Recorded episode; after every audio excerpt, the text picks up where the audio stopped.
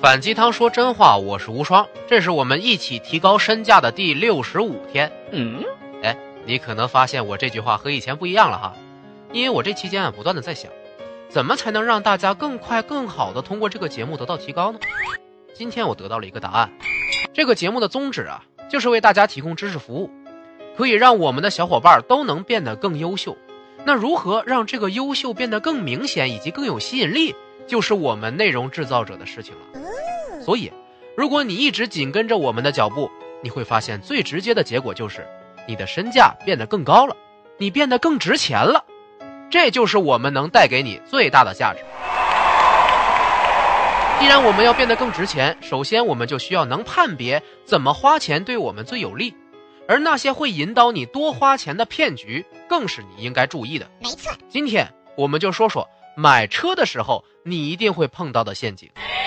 如果你穿着蓝色的工装裤、皱皱巴巴的黑色卫衣进到 4S 店里，里面的销售经理一定不会给你什么好脸色看，你完全不会感受到他们顾客至上的服务宗旨啊。可是，如果你在店里买了两辆劳斯莱斯，你会发现所有的销售立马态度一百八十度转弯，对你恭恭敬敬。你会对这种情况嗤之以鼻，真是翻脸比翻书还快。可是这却无可厚非，人家就是看你的消费能力来决定对你的服务态度的。坑爹呀！不过，大多数人还是没有买得起劳斯莱斯的气魄，买些中低配的车还要再讨价还价一会儿，让价格呀控制在我们的预算内。即使是这样，经销商也在你不经意的时候给你下了许许多多的陷阱，勾引你从腰包里拿出更多的钱。美国有一个数据统计，卖车的经销商赚的百分之五十的钱是从百分之十的顾客身上赚的，而这些顾客每一部车花的钱至少要超过底价两千美元，可想而知这些陷阱有多厉害啊！下边我给你说说这些陷阱都是什么。第一点，在你进入店里之前，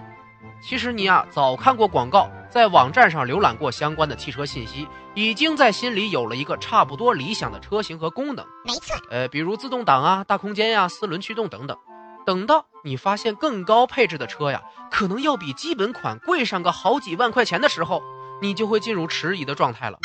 现在就是销售出场的时候了，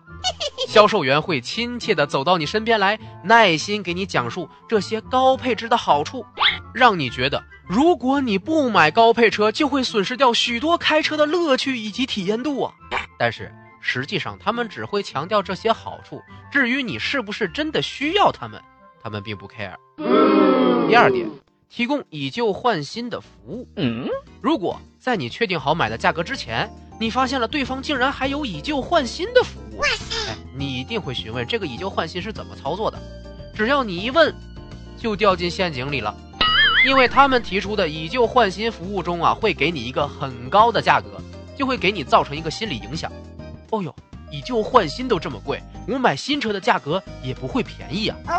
这样你就很难保持你原来的心理底价，被对方偷摸的把价格拉高了。坑爹呀！第三点，分期付款呀，别以为分期付款是占了便宜，好像付钱的时候没多少就到手了一辆好车。嗯，分期付款相当于借贷，是有利息的，你每个月都有额外费用要还给商家的。销售在给你解释分期付款的时候，会着重强调你每个月支出的费用很低，这样你就不会注意到合同的长度了。比如一个一千块钱的东西，你分十个月分期付款，商家会不断的提示你每个月只要付我们一百一十块钱就好了。这样啊，你这次付款只付了一百一十块，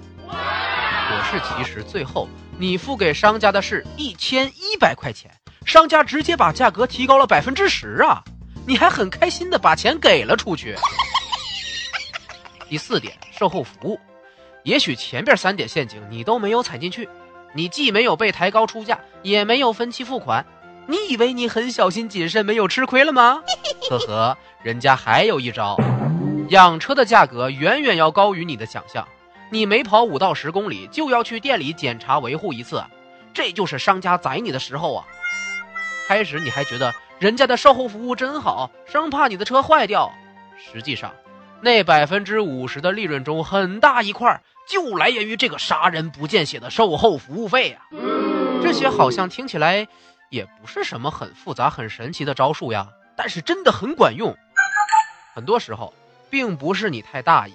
正是因为你太谨慎，才容易中招。当你在考虑消费的时候，除了眼前的价格以外，你还要看到一段时间之后你的额外支出，这才能避免踩中人家精心布置的陷阱。能不能辨别出这些心理陷阱，很大程度上取决于你对于经济的理解。提高身价的第一步，就是得学会把钱节省下来，然后花在有用的地方嘛。有道理。除了买车，很多消费场景你都会遇到这种陷阱，记住它们，然后躲开吧。优秀是一种习惯，你或者身边的人中过买车的陷阱吗？分享出去，让别人看到你身价的变化吧。